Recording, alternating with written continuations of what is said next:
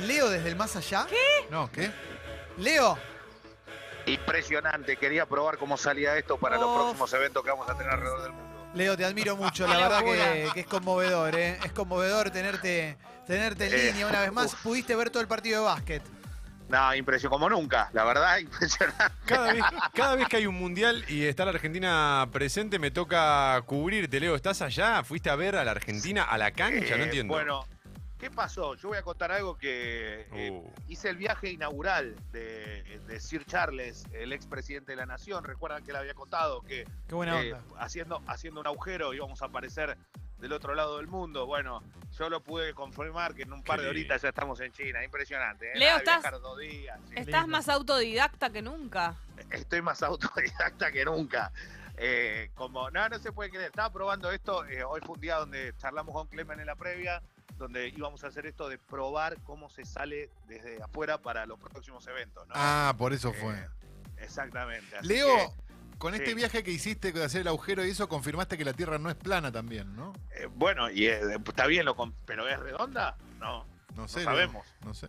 no sabemos. Puede tener escalones. Nadie sabe. Escalones. Escalones. Puede tener escalones. Escal- Bueno, mira, me diste el pie.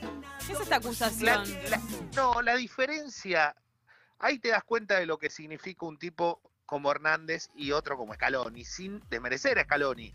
Pero digo, lo que es tener una estratega de verdad, porque hoy Argentina tuvo un técnico del carajo en el banco de suplentes como es la Oveja Hernández, que demostró para mí él mismo también a nivel personal un salto eh, completo hacia la excelencia por el planteo ante un rival que era en la previa, imagínense que las apuestas pagaban 7 a 1, ¿no? Sí. Eh, y no solo eso, sino que en la previa de la, de la Copa del Mundo de China era el máximo candidato a llevarse el título junto a, Estados Unidos eh, y que hoy vivió otra vez como Argentina se lleva puesto un partido donde ellos no lo imaginaban. Alguna vez fue con un doble de Ginóbili eh, en el final de, un encuentro memorable donde después a la postre terminó siendo eh, oro en un juego olímpico, pero esta vez es llegar a la semifinal de un mundial derrotando a un rival de fuste con una Argentina que, salvo Escola, es todo un recambio el que tiene generacional, pero que tiene jugadores de un nivel extraordinario. Hoy Campazo confirmó, confirmó Campazo, 18 puntos, 12 asistencias, ser uno de los mejores bases del mundo, y esto no tiene que ver con jugar en la NBA o no. El nivel de Campazo es de estar entre los cinco mejores bases del mundo, yo no tengo duda de eso. Leo, te hago una pregunta. ¿Por qué sí. Campazo todavía no llegó a la NBA? ¿Es una cuestión de tiempo? Porque eh, siempre reiteramos esto, juega en uno de los equipos más poderosos del mundo que no es NBA, ¿no? Hablamos del Real Madrid, Sí. nada más ni nada menos, y es figura en ese equipo, o sea, es, es figura de verdad, es uno de los mejores jugadores del mundo que no juegan en la NBA, pero la realidad es que no llega porque alguno todavía debe creer que no es el jugador que necesitan, ¿no? Campazo, eh, que no es aquel que en algún momento medio Ginóbili llegó, eh, no digo por la ventana, pero llegó a la NBA como para ver qué pasaba y terminó siendo lo que fue. Leo, pero esto es Eh, como, perdón, esto es como en el fútbol, que el mundial a veces sirve de vidriera y quizás después de esto a Campazo sí lo convoquen de un equipo de la NBA.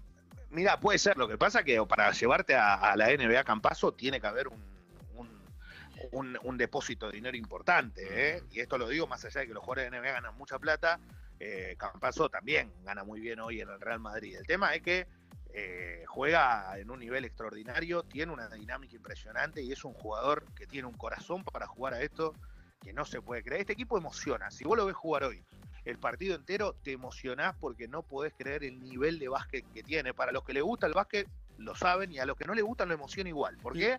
Porque te llevan a un lugar que es de ver cómo representan la camiseta y cómo una generación que lleva 20 años de jugadores que fueron en un recambio no para de darle alegrías a un deporte, en un deporte muy popular. Ponele que el rival es Estados Unidos, que es lo que más chances hay, ¿no? Más allá de que, bueno, tiene que ganar. Eh, ¿Hay chances con Estados Unidos? Después de verlo jugar así a la selección, pareciera que sí, ¿no? Da la sensación que siempre podés tener chance con, con este nivel, basándonos también en que el equipo NBA no es el mejor equipo que se podía armar, pero armaron un equipo NBA con, con Popovich y Steve Kerr como técnicos. Popovich. La, ra- la- la realidad es que cuando vos lo- los ves, eh, yo no sé, me pasa esto. Cuando juega un equipo NBA, creo que va a ganar siempre. Falta el partido de mañana ante Francia, y te digo la verdad, yo no sé si le va a ganar a Francia. Si vos me preguntas a mí en la previa, No Francia es seas más que la Argentina. agorero, Leo. No seas así. A lo que voy es a esto. A lo, Pollanos. a lo que voy es que en la Hablando previa Estados Estados Unidos, Estados Unidos y Francia son más que la Argentina. Sí. En la previa. Ahora, este equipo jugó seis partidos, ganó los seis y le ganó a Serbia. Que era el equipo al que nadie quería enfrentar. sí. Que había tenido un tropezón, es cierto, pero que había jugado con un rival como España que siempre está ahí, siempre está ahí, que ha tenido una generación de basquetbolistas notables, de las cuales muchos han jugado en la NBA. Y hoy Argentina se encuentra con esta situación que es realmente un, un logro. Clasificó a un Juego Olímpico donde van dos equipos y clasificó a, y a las semifinales de una Copa del Mundo que es realmente el hecho deportivo destacado, sin lugar a duda, de este año, ni, ni hablar. ¿eh?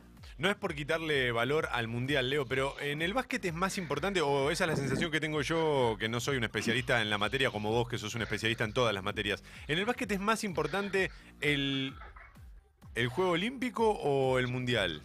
El Juego Olímpico. Leo, Ah, lo ¿qué que pasa que Leo, Leo, Sí, estamos pará, así- pero- Leo, Leo, Leo, Leo, para, para, para. ¿Hay una notaja en este momento?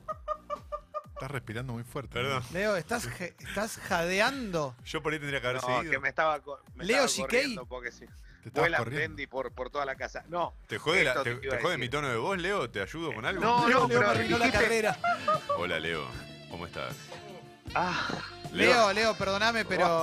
no, no, no, no, decía. eh, Te ayudo Que cuando no te haga falta. Ah, ¿Te sirve la voz grave? ah, Leo. pero empezó a jadear, ¿viste? Un momento era. ¿Se nos va Leo o se está tocando? Leo, ¿te importa más, Más lo que primero, me parece. ¿Tan bien jugaron, Leo? ¿Te importa más encestar en el mundial o encestar en el olímpico?